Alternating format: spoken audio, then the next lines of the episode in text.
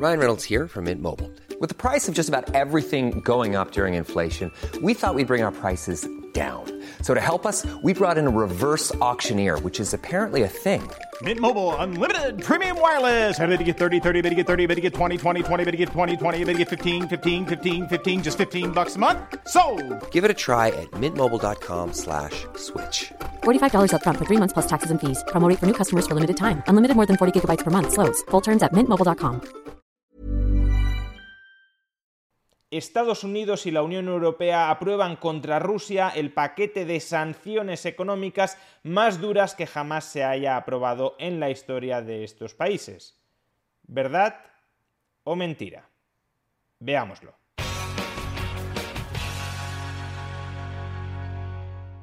Estados Unidos y la Unión Europea anunciaron ayer las sanciones económicas contra Rusia por su invasión de Ucrania.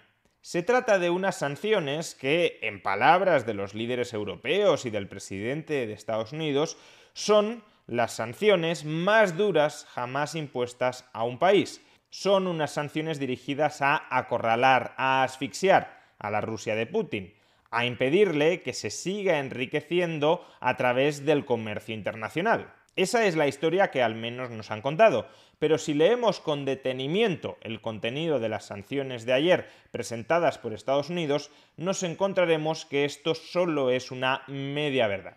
Por resumir de manera simplificada el contenido de las sanciones económicas de Estados Unidos contra Rusia, a Rusia se le prohíbe importar, pero se le permite exportar energía.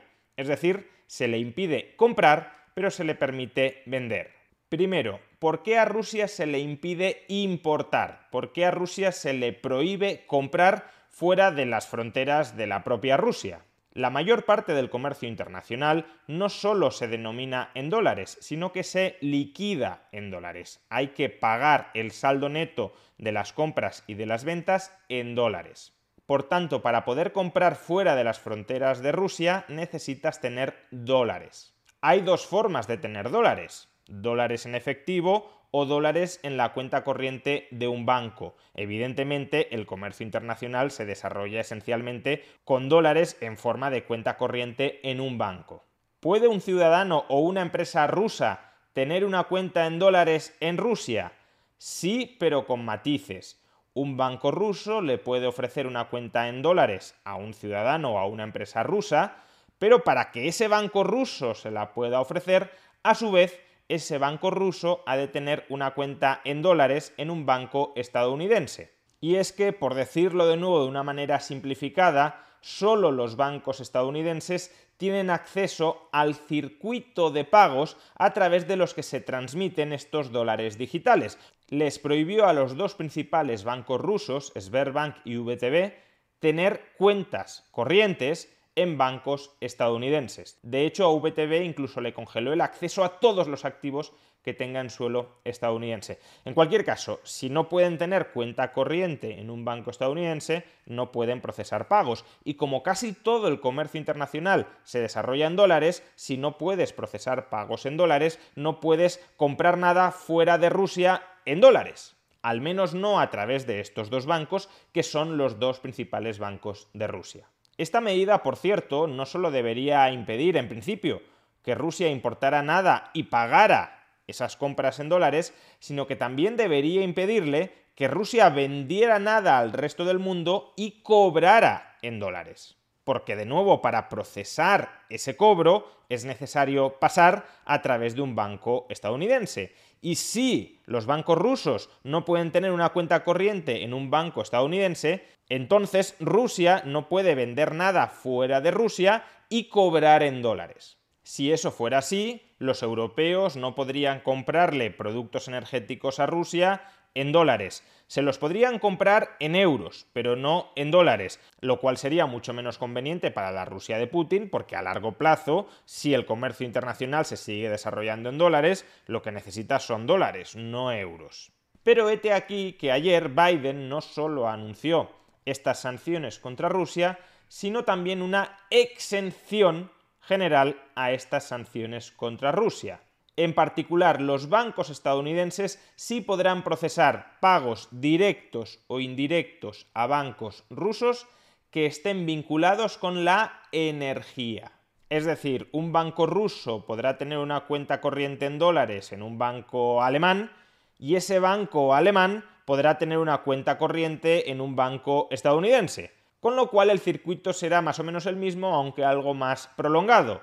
En lugar de que un banco ruso tenga una cuenta corriente en un banco estadounidense y cobre a través de esa cuenta corriente, el banco ruso tendrá una cuenta corriente en dólares en el banco alemán y el banco alemán la tendrá en el banco estadounidense. Pero en última instancia, esa cuenta corriente en el banco estadounidense será del banco ruso y ya no del banco ruso, sino del cliente del banco ruso, por ejemplo, una empresa rusa que nos venda energía, y por tanto esa empresa podrá seguir acumulando dólares vendiendo energía.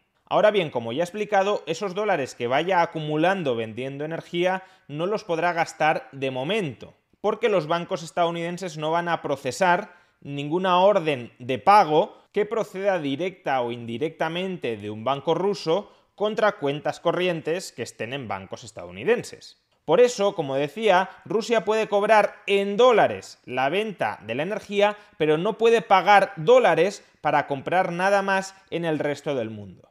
Evidentemente, la razón por la cual no hemos sancionado a Rusia con que no pueda cobrar sus ventas de energía es que Europa depende crucialmente del suministro de energía ruso, del petróleo y del gas, y por tanto los gobiernos europeos, y muy en concreto Alemania, presionaron duramente para que Biden incluyera esta exención.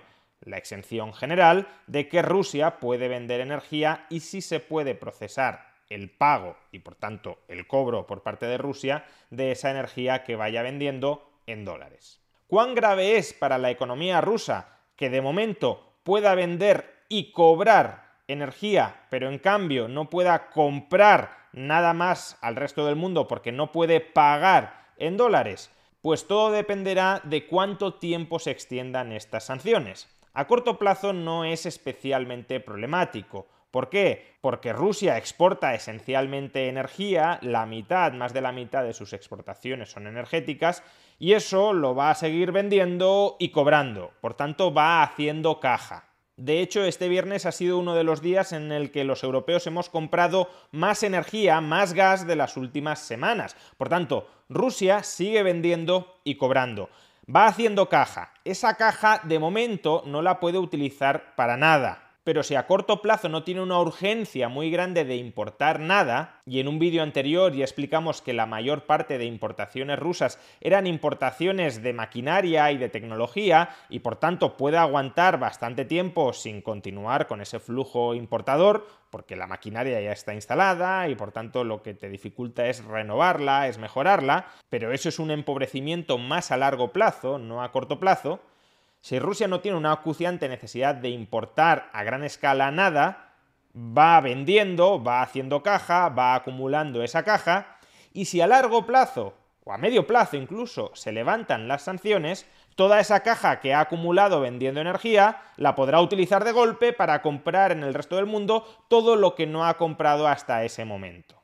Así que, salvo que Putin trate de represaliar, de castigar las sanciones que se le han impuesto, por ejemplo, cortando el suministro de energía, de gas y de petróleo, algo que tampoco parece que sea de especial interés para Putin, si esto no sucede, muy probablemente todo continúe con un business as usual. Europa le seguirá pagando entre 700 y 1.000 millones de dólares diarios en energía a Putin, Rusia irá enriqueciéndose acumulando esa caja, aunque de momento no pueda gastarla, y en el futuro, cuando nos hayamos olvidado de todo esto, cuando se haya consolidado un nuevo statu quo en Ucrania, entonces las sanciones se irán progresivamente levantando y Rusia volverá a la esfera internacional gastando toda la caja que ha hecho durante esta guerra. Eso, por supuesto, salvo que la estrategia de Estados Unidos y de la Unión Europea sea una estrategia a más largo plazo, estas sanciones se mantengan indefinidamente y, por tanto, se expulse indefinidamente a Rusia de los flujos comerciales internacionales. Pero si eso sucede, es muy probable que Rusia sí le cierre el grifo del suministro a Europa y por tanto por esa vía Putin también podrá presionar a Europa para que se levanten las sanciones. Y si todo esto es así, si todo esto termina así, los peores escenarios que algunos dibujábamos ayer antes de conocer las sanciones económicas que Estados Unidos y la Unión Europea iban a imponerle a Rusia, pues esos escenarios que consistían en un precio de la energía encarecido, en una actividad económica dentro de la eurozona declinante, en una, por tanto, crisis potencialmente estanflacionaria, esos peores escenarios no sucederían. Estaríamos esencialmente ante un teatrillo internacional para permitir que Putin invada impunemente Ucrania.